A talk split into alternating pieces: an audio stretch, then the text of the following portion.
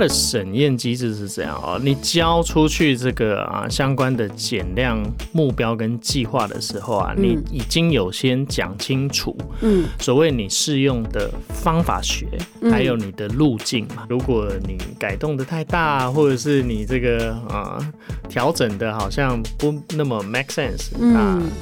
呃，就像今天 Amazon 所碰到的情况，其实你现在上 SBTI 的网站，你去查。就是 Amazon 这家公司，它已经有一个红色的标签，它也获得标签了。只是那个红色标签叫 Commitment Removed，很狠呢。就是说我还是给你贴纸啊，但是你被去除掉。对我就是啊，你有啦，对你有来申请，可是哎哎，不好意思哦，拍谁？你这个没做到啊，那我还是要保持我的公正性，所以我把你挪掉了。所以你知道这给我们什么启示吗？就像我们现在 ESG 这个群魔乱舞的时代。很多人，你看到一个 single project，或者是你见树不见林的时候，你在做事情啊，会比较有盲点。所以以碳管理这整件事来看，SBT 的审验跟申请，只不过是你为了要获得好宝宝贴纸的其中一种路径跟方法嘛。没错。但你应该要把你的 whole picture 跟整个视野看清楚啊。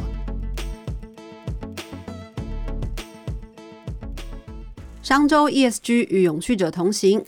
大家好，我是商周 ESG 主编管务员小管。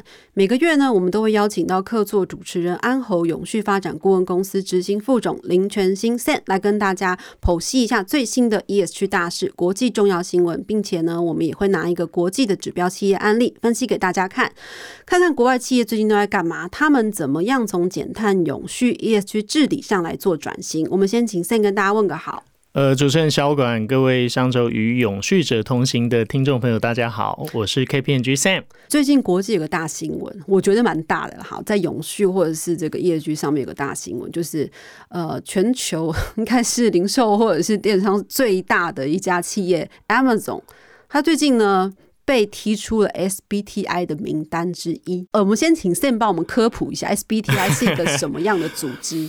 SBTI 呢，当然就是在做科学基础减量目标，等于是说我们在做减碳上面啊，需要很清楚的去告诉人家说，哎，我们承诺了近零，那。到底这个减量的目标跟路径方法学，你知道怎么达成？所以我讲白话是这样：假设你一家公司有啊台北、台中、高雄三个厂，然后你是制造业，你今天说你要做温室气体减量计划嘛，对不对？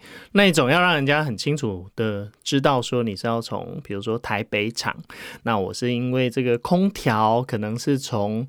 呃，定频式换变频式的主机，所以我因为透过这样，我可以减少多少个这个数量百分比的排碳。然后呢，可能台中厂呢是透过什么啊锅炉，我本来燃油或者是把它换成天然气的之类的这种，又可以减掉多少？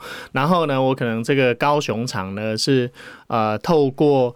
呃，所有的冰水主机，或者是我公务车用油，或者是任何的这个制成上面的减排，大概可以减掉多少？这种讲得很清楚，我是在哪里，呃，用什么方法来减？所以借由科学方法跟计算的方式去设定一个符合，不管是两度 C、一点五度 C 情境的碳排目标跟减量路径，就是叫做 SBT。那这个 SBT 呢，很多人。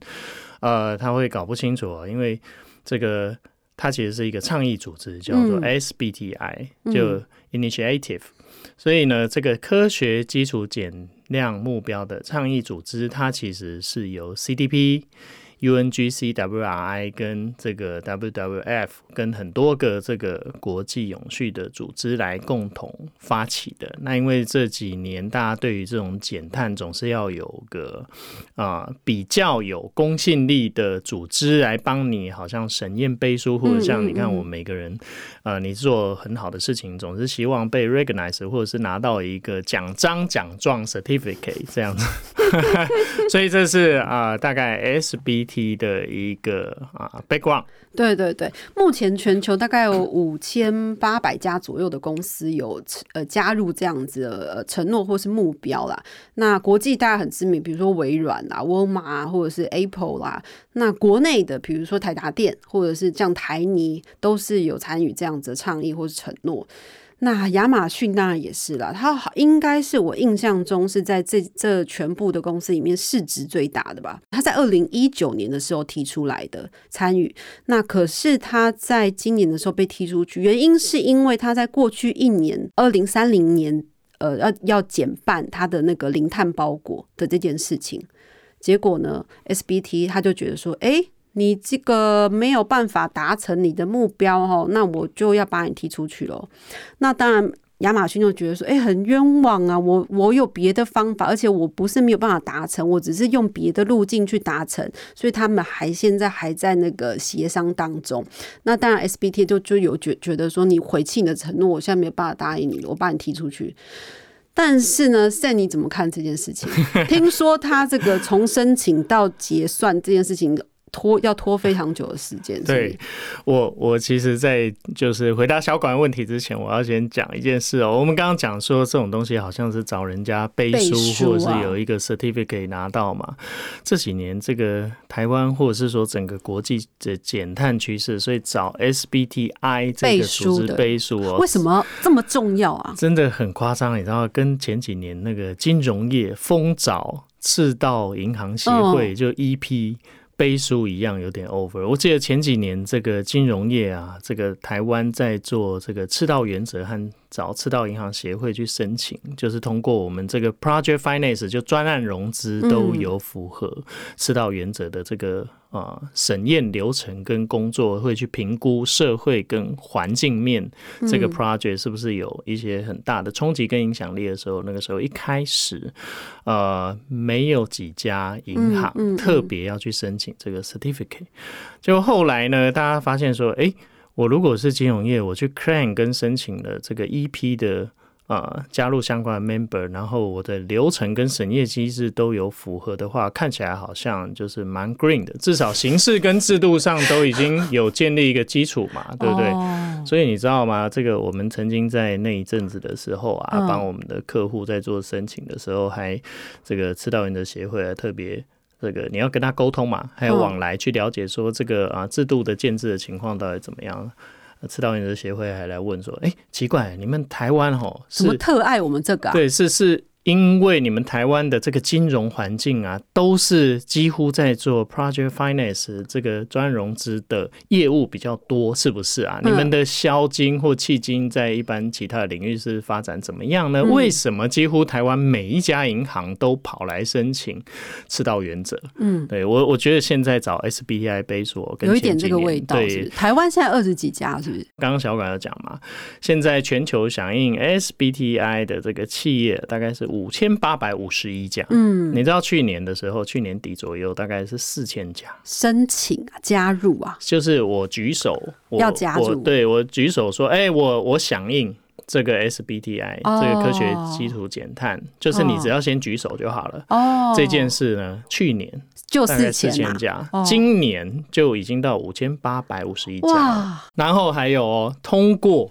SBT 验证的，就是你已经被人家啊 review 过了嘛？去年大概两千家不到，今年这个截至昨天为止的资料已经有三千三百一十六家，等于多了二分之一。OK，然后呢，承诺要做到近零，就是你你又更 aggressive 在 claim 说你要做到的 net zero 嘛？嗯，去年大概一千五百家不到，哎。现在同期大概已经有两千三百五十一家，然后台湾哦，台湾的情况是这样，去年底大概就是个二十六不到三十家，嗯，现在呢已经有四十一家了，而且 waiting 在这个 list 上等 SBTI 验证的企业还有七十四家，意思就是家，意思就是总共有一百一十五家通过 SBTI 加。Waiting 在 List 上要在这两年内去审验，让 SBTI 审验它的这个方法学，还有所有的减量路径。你知道，因为它的流程是这样啦，就是以 Amazon 这个啊例子来讲哦，通常因为现在大家就是像我们刚刚说的，所有人都希望找一个有公信力单位去。我差点要说贴纸，对不起，就是大家都想要有一个好贴纸。哦，有一个好贴纸贴在身上，我是乖宝宝。对对对，大家都想要申请乖宝宝贴纸啊。人家只是一个这个啊，NGO、NPO，或者是说这种就是独立第三方公证组织，也没有特别多的人力啦，也也没有预料到就是这么多人要来申请。以前申请很快啦，现在耗费的时程大概都要半年到一年。所以你看，Amazon 刚刚那个小管有讲嘛，起心动念要做这件事的时候，大概一九年。他正式 publish 跟弄上去去 claim SBDA 的时候啊，大概是二零二零年。然后我刚刚有讲嘛，审验过程呢，大概要半年到一年，再加上呢，审验后你会有一个两年的过渡期，嗯，要在两年内。完成，就像您刚刚说，这个我们 Amazon 它一开始可能有一些减碳减费的措施，是比如说啊，包裹的部分要怎么样零碳，它要拟定出实际的执行计划。对，然后 logistic 要怎么做啊？那你知道两年的时间哦，变化很多，技术也都不太一样，商业环境对，对，有点跟他本来的 planning 好像不通膨都这么严重，好不好？通膨基础的这个相关的一些资讯啊，跟相关的情况也都不太一样，所以造成说，虽然他是这个曾经是啊出来提倡。号召成立这个气候宣言，气候宣言参与的企业组织要承诺在二零四零至少都要达到近零哦，之类这样子。我们台湾很多厂商也对对有响应呢，对不对？元泰元泰元泰这个卖电子电子纸或者是这个 Kindle 嗯相关的一些这种也都有响应嘛。那你知道他出来 claim 这个气候宣言，结果自己找这个 SBTI 去审验，但是又在这啊期间去改动了他本来的计算基础。还有它的一些相关提交的计划内容，你不能这样随便。不能跟动是，所以我在三年前交东西，发现说，哎，这过程当中就是环境因素改变、成本因素改变、各种风险因素都改变，可是我的计划是不能改变的。不是说不能改变，嗯，它的审验机制是这样啊，你交出去这个啊相关的减量目标跟计划的时候啊，你已经有先讲清楚，嗯，所谓你适用的方法学，还有你的路径嘛，嗯，我们稍微再讲细一点。哦，所谓适用的方法学是这样啊。什么叫适用方法学？像 SBT 它有大概主要三种方法学。第一种叫做 SDA，就是产业这种 sector based 的基础的减量方法学。那它意思，你看名称就是呃，针对各个产业发展出一些方法学嘛。那就是在参考包括联合国或者是这个国际能源中署 IEA，它对于两度 C 或一点五度 C 各个的啊情境模拟方式，然后要各个产业在这个二零五零年之前总累计的排放量要保持在一定的总量之下，这一种叫做 SDA 产业基础方法学。那它第二种方法学就是绝对减量方法学。那你听这个名字你就知道，绝对减量方法学讲白了就是你的目标年的。啊，碳排量要比基准年减少多少？就是定死的 percent 的碳排量嘛，类似这一种。所以你看，像回过头来算，像以前 SBT 还可以接受所谓两度 C 这样的一个水准的减量，现在一定要一点五度 C 以下。所以要满足不升温超过一点五度 C 的目标，你自己回过头来算，一家公司每年大概需要减少多少 percent 的？碳排量，然后回过头来算整个温室气体的排放量，几乎所有的产业，如果你不是特别适用刚刚我们讲 SDA 这种产业基础方法学的，几乎都可以适用所谓的绝对的减量的方法学。嗯，那当然它还有一种叫做经济减量的方法学，这个意思是在讲说，比如说我们呢采有点像是类似复利的。方式去计算哦，每年要比去年同期减少，有点像我们在谈碳竞争力，我们上周谈碳竞争力一样，每单位附加价值，OK，多少 percent 的温室气体排放量要要能够增加的哦，你不能就是这是 eco efficiency 的。概念嘛，以少胜多，所以呢，这个减量路径规划呢，就是假设你的企业的成长比率啊，GDP 跟所有的这些相关的成长比率一致，没关系，但是你要把排碳控制跟小于你的这个啊碳排经济预测的范围内，这样子。那当然，这三种方法学啊，它的这个。适用度，你在一开始你就要讲好，嗯，然后呢，你就开始把啊，你这样的东西呢，你承诺了嘛？承诺是最快的事情，就是你跑去线上，然后你就 claim，我用线上表单填一个承诺书，说我们公司有这个设定 SBT 这个科学技术减量目标的意图，然后呢，这样就算了 OK，就是你举手嘛。那接下来你就是内部要去定我们刚刚所讲的这些目标，并且用选择了适合的方法学，也跟人家讲清楚说哦，我就是用这个方法学。这三种三三选一就是了。对，然后我是会怎么样去设计我中间的执行流程，以我现在。的公司状态，呃，不管是我跟基准年比较，或者是我未来预测我的这个营运大概是怎么样，然后提交跟宣告我的。减量目标跟计划，然后每年再去对外揭露我公司这个范围内的排碳量跟目标的进度有多少。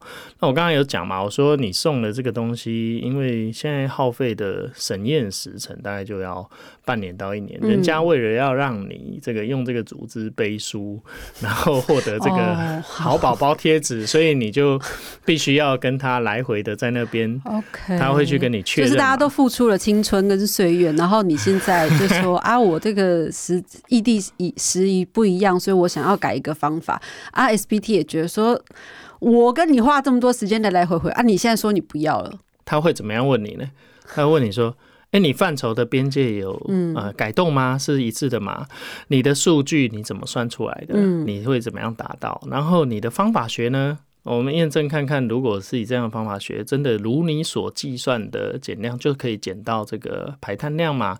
而且特别还有一个东西叫范畴三嘛。对，我们大家知道范畴三，尤其像 Amazon 这种电商或者是其他的范畴三非常大，它有一个规定跟要求，如果你的温室气总啊排放量啊有四十个 percent 以上在。啊，范畴三，范畴三就是说，我们这个在呃供应链的部分，呃，应该怎么解释给听众朋友？通勤差旅，上下游供应商啊，那物流物流都是都是供呃，就是在你不可控的范围之内，对，都是比较属于供呃范畴三，对。但你这家公司如果百分之四十个 percent 以上的排碳量都是落在所谓的范畴三，那很抱歉，你要很清楚的把这个。啊，方法跟量计算出来，你排除的部分你也要讲清楚，你到底是排掉了什么。嗯嗯嗯。所以我的意思是说，啊，以 Amazon 这样的公司来讲，它除了要当 leader，看了它的气候宣言以外，范畴三超过四十个 percent，它也要去盘查揭露嘛。那做了这个地建申请以后呢，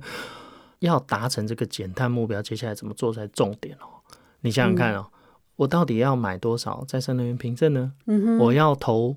多少的这个再生能源或储能系统，我是不是要从 warehouse 或者是 logistic 去优化相关的这个能效，甚至电动车物流？你有看到这几年它很投入，我们也在节目上谈了很多，呃，Amazon 所做的一些这种创新或者是低碳的作为，这样子。那最主要的就是它的范畴一二跟范畴三，还有再生能源使用比例的这一些事情上面哦，所以。我要讲的意思是啊，这个 SBTI 的审查问题都会聚焦在范畴三的资讯完整性跟方法学。所以呢，如果你改动的太大，或者是你这个啊调整的好像不那么 make sense，那呃，就像今天 Amazon 所碰到的情况，其实你现在上 SBTI 的网站，你去查，就是 Amazon 这家公司，它已经有一个红色的。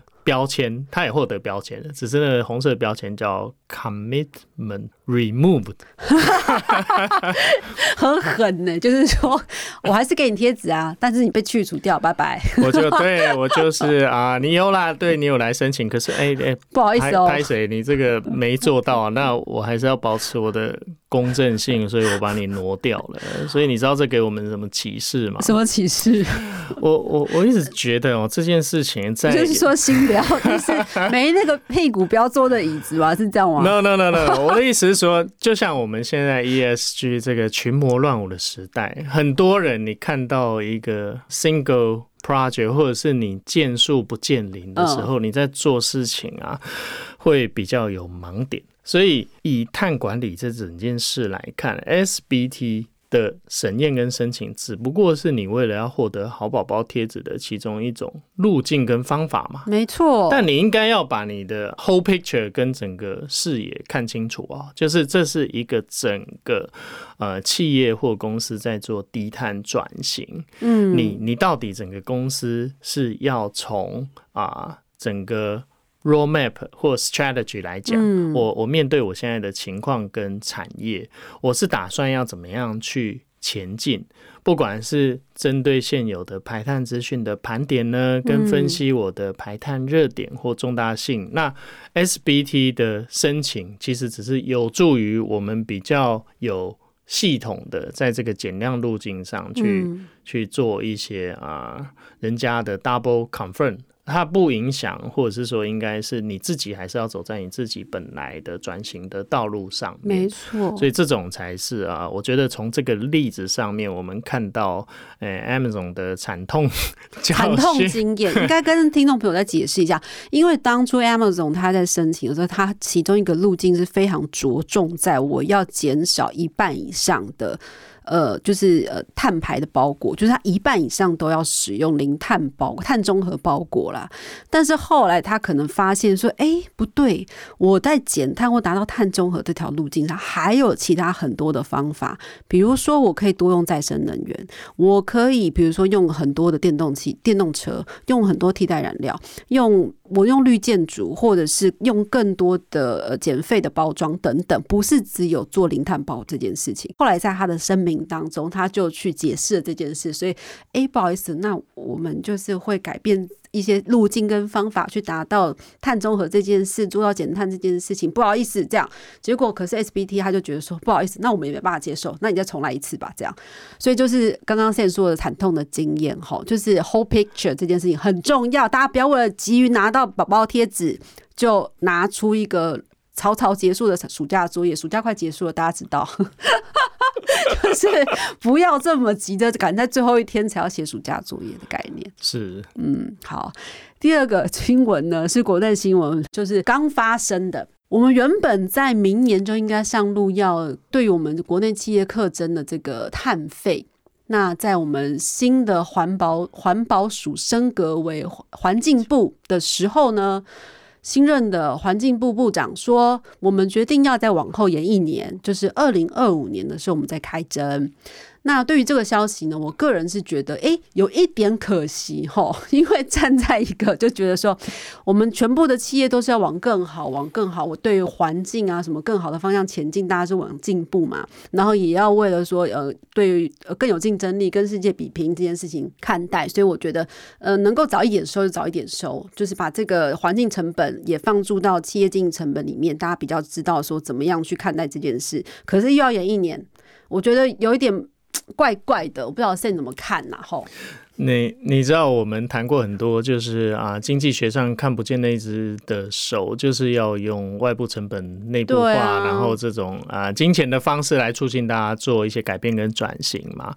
那时候碳费先行这件事情，其实也是政府啊推动了很久的一些政策，尤其当现在环境部，然后这个减碳的这个署也都成立了，那碳费延收，我觉得有正反两面的意义，坦白。说正面的来看，先说正面的，正面 正面来看是，其实的确啦，就是我们啊，跟这些国际不管西边或者是一些相关的趋势，我们是还有一点准备时间，还有一些些时间。对，因为你看，二零二四年收跟二零二五年收，然后这个接下来西边或者是其他国家这种时程也是差不多。嗯，那我们在政策准备度上啊，可以更完整周详。然后有很多的跨部会沟通的机制，大家都取得有共识，甚至跟产业有更好的啊沟通，让他们理解说，哎，这件事实在是不得不行。我想有比较多的这个时间去做一些讨论跟准备，也是好事。这样子。这是正面的部分，负面的部分，小管有什么想法？负面的部分 就是说呢，因为我们的那个碳权交易所哈，就是在今年八月七号的时候就成立了嘛。那那时候碳权交易所也说，就是明年就可以正式的上路，就是说可以来做交易。那我个人会觉得有点奇怪，就是胡萝卜跟棒子这件事情呢，应该是要并行的，大家才会觉得说，哎，有胡萝卜跟棒子，那我就是要两边都要加油喽，这样。可是呢，碳权交易所显然就是一根。胡萝卜，胡萝卜竟然要比棒子先行。这件事情我觉得不合理。OK，所以你的想法是说，它应该就是配套措施同一个 moment 出来，应该要同步进行，大家才会觉得说我努力的减碳。那同时说我努力减碳的时候，我也可以享有胡萝卜嘛？对我，我觉得以负面来说啦，就是我的看法是这样哦。对产业来讲，因为这件事其实迟早都是要来的啦。对啊，啊啊，迟早要来跟迟早要发生吼，早来也是来，晚来也是来啦。虽然说它晚一点来，你的这个好像成本。增加跟啊支付的这个费用会会再慢一点，但是呢，其实。你知道人都有惰性了，嗯，那一件事情，这个倡议跟 initiate 这么久，然后这个箭在弦上，却有一些东西配套可能还没有谈妥的时候，那我们产业界自然也会觉得说，哎，那我也可以还有一点准备时间，那其实是好也是不好，应该这样子讲。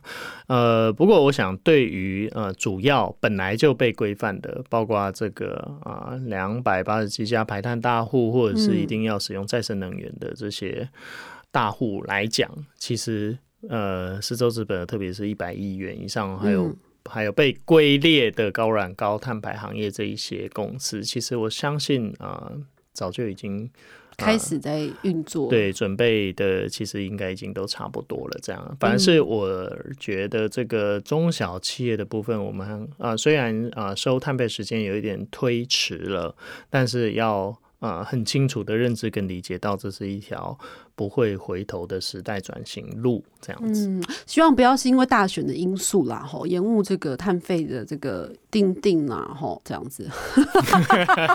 嗯，这就是政治的问题。好，我们来看一个国际上有关政治但又跟经济有关。今天要讨论的企业案例，就是美国的拜登政府呢，自从呃他们那个通膨的法案过了之后呢，他们在这个绿色啦。绿色的一些政策或者产业上面砸了不少钱嘛？那他最近又砸了十二亿美元，做什么呢？去年他们其实能源部已经先公布四个吸碳中心的计划，那呃这几天他们又公布了两个计划，分分别是在这个德州跟路易斯安那州，那两个都是要做吸碳中心。那其中一组就是很百年的一个西方石油企业，它其实就是跟一个加拿大新创合作。那他们怎么做呢？就是做碳捕捉。Yeah，对，CCUS。那他们感觉上就是要力拼成为世界的吸碳中心啦。不晓得现在怎么看这件事？西方石油这一家公司，那个也是我们股神巴菲特投资了一家 多的，对加码投资的一家呃很有名的公司。我我觉得以这个啊国际案例来讲，就是拜登政府砸了十二亿美元要去啊往这个方向去做投资哦。美美国的角色，我我不确定啊，坦白说，我不确定他是不是在玩真的。但是有钱砸去政策引导，哎，对，但是用这一招就是可以促进有，哎，我觉得有以下几点啊，可以一鱼多吃。第一个就是，你看这个这些地方啊。就是像德州啊、r i s a n a 或者是像在美国，其实主要的产油的地方就是德州，或者是像加州的 b a x f i e l d 就是中加这个产油跟油气供应链相关州的转型，这个这个也是有必要的。就是油气行业毕竟已经都是这个工业革命时代的产业，那慢慢的要怎么样去 meet green 的这一个方向，这是一个。第二个是呃。你知道要促进经济成长，它有很多种手段跟角色啊，奖励、租税啊、诱因补贴，或者是在做。很多的基础工程建设，嗯，你看像我们这个，像台湾也是啊，以前十大建设或者是这种，糟糕，讲到这个议题，又会觉得有时代的眼泪跟悲哀。没关系，我听我们这个节目应该年龄层跟我们差不多吧。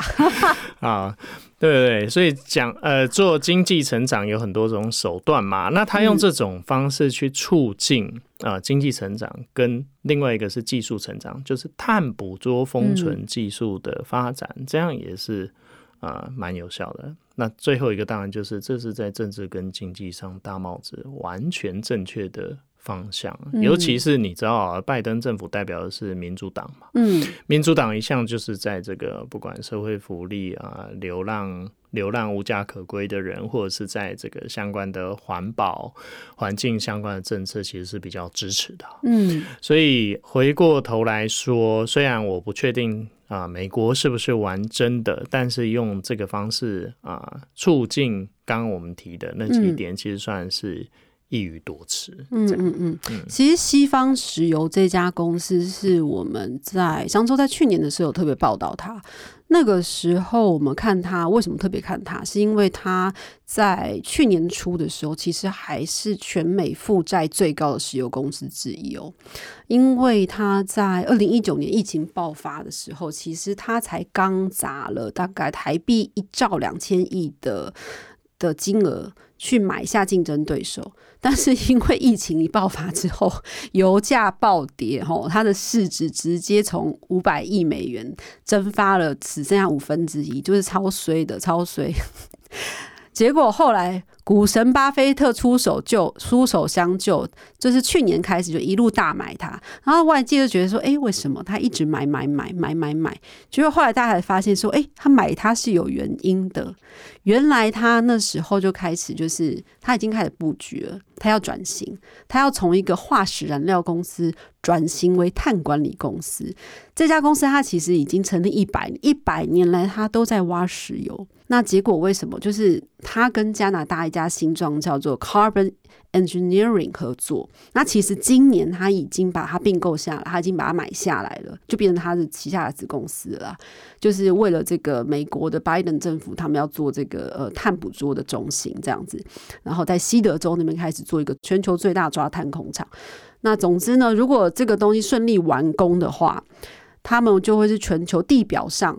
抓碳最大的就是全球十九座抓碳工厂，总合起来都没它大，很厉害哦，很强，很 强。那所以呃，就是不止巴菲特买它喽，然后 Bill Bill Gates 也买它喽，就是投它喽，就觉得相信它喽。这样大家也知道说，石油公司不转型，未来就是也没办法，所以他就是大，就是很很厉害的，就是。也就是破釜沉舟的愿意转，那他推出了新产品，那当然会有一些争议啦。他们会觉得说，石油的需求并不会消失。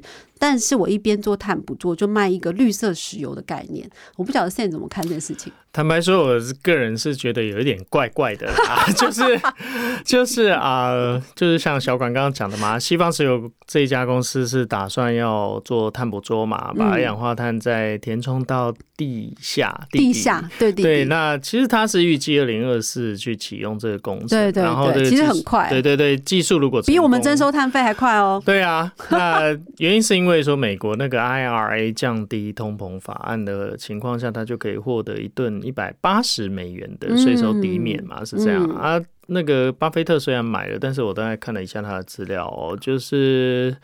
呃，因为现在已经是八月嘛，所以它其实上一季的获利啊，比同期再减少了八十个三个。所以今年 今年表现并没有特别好。对，今年表现没有特别好，而且低于市场预期，资本支出也高于预期。那获利下滑原因是因为它放弃了 Wyoming 这个州的啊一个叫 Powder River 盆地的探勘计划，嗯，所以它这个东西啊，这个我们怎么讲？财会上就叫做减记部分资产价值，然后有价所谓探勘是下跌它不挖石油，是不是？对，就不在那里做嘛，嗯嗯嗯这样子。那也刚刚有讲，就是无碳石油这种事情，我说有点怪的原因，是因为你你知道，就像很多这个我们在做这个排碳或 ESG 的呃先进跟同业在在说的这个碳的抵减或碳中和，它到底是一个真的可以帮助减碳的方式吗？还是它只是一个赎罪券？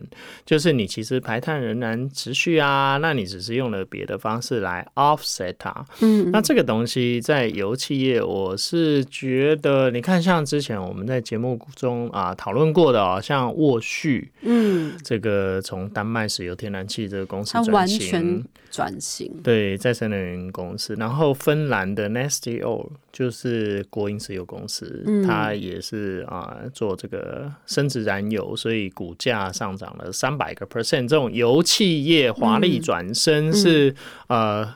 各自在找不同的方向。那为什么我会说觉得有点怪的原因，是因为，哎、你想想看啊，我们人真的很天才哦。从以前这个石油工业要开始的时候，我们就想说什么东西可以当燃料呢？所以我们就开始往下挖，然后把那些什么恐龙时代啊，什么各种不同时代的这个黑黑的东西挖出来，然后再把它烧一烧，嗯，然后做成燃料跟能源以后，再把它排到。大气种，然后现在是毛起来，要再把它抓回来，然后再再把它再塞回去，这样子。那你就是就是这个这个到底是 什么龟缸呢？就是以生命呃以历史的生命周期来讲哦，就是岁月长河这几百年啊、其实也没有几百年嘛，就是个一两两三百年的，没有，就是龟缸哎，人类就是龟缸哎。对。但是这个长期来讲，你以几千年的文明历史，或者是说用万年的尺度来看，这这两三百年是在搞什么东西啊？就是你你把它挖出来，然后放到 把它烧完，然后再再想办法再把它填回去，然后再想说啊错了，这个实验不行，我们再来换另外一种。这不不过这个很难很难 judge 啦，因为这个就是呃不同时代的科技跟文明嘛，所以我才会说我觉得怪怪的啦。怪怪的对，但是可能还是呃这个目前啊、也许有机会跟可以实现跟做的最好方法，原因是因为你看看在很多的国家在谈所谓的二零五零啊近零它的低碳策略蓝图上面，碳捕捉封存仍确实然是一条很重要的的技术没。错，没错，没错。所以我们现在看这个西方石油，目前我们虽然觉得它龟缸哎，然后有点怪怪的，就是到底在冲啥？但是它确实。面目前是他，maybe 是他目前转型的一个过渡期，或许他未来会成为一件 完全抛弃化石燃料。好，我们想象了哈我。不知道，反正就是一个这个在在搞钢的啦。嘿不过我们也要鼓励他啦，就是我正面鼓励，就是毕竟他已经从挖石油到现在的哦，他愿意做碳捕捉，对好，对，就是呃，像我们这个上次在讨论的，有一些永续企业嘛，虽然说啊会面临一些商业现实的挑战，但是至少是走在啊比较 green 的道路上，对对对还是值得对对鼓励。好，我们进我们进进入一个比较温暖跟正面的收尾，感谢 Sam。好了，我们感谢今天 Sam 的那个精彩分享。好啦，我们下个月再来见哦。谢谢，想要掌握最新最热的 ESG 趋势，欢迎大家订阅商周的 Podcast 频道商周吧。商周 ESG 与永续者同行，我们下次再见喽。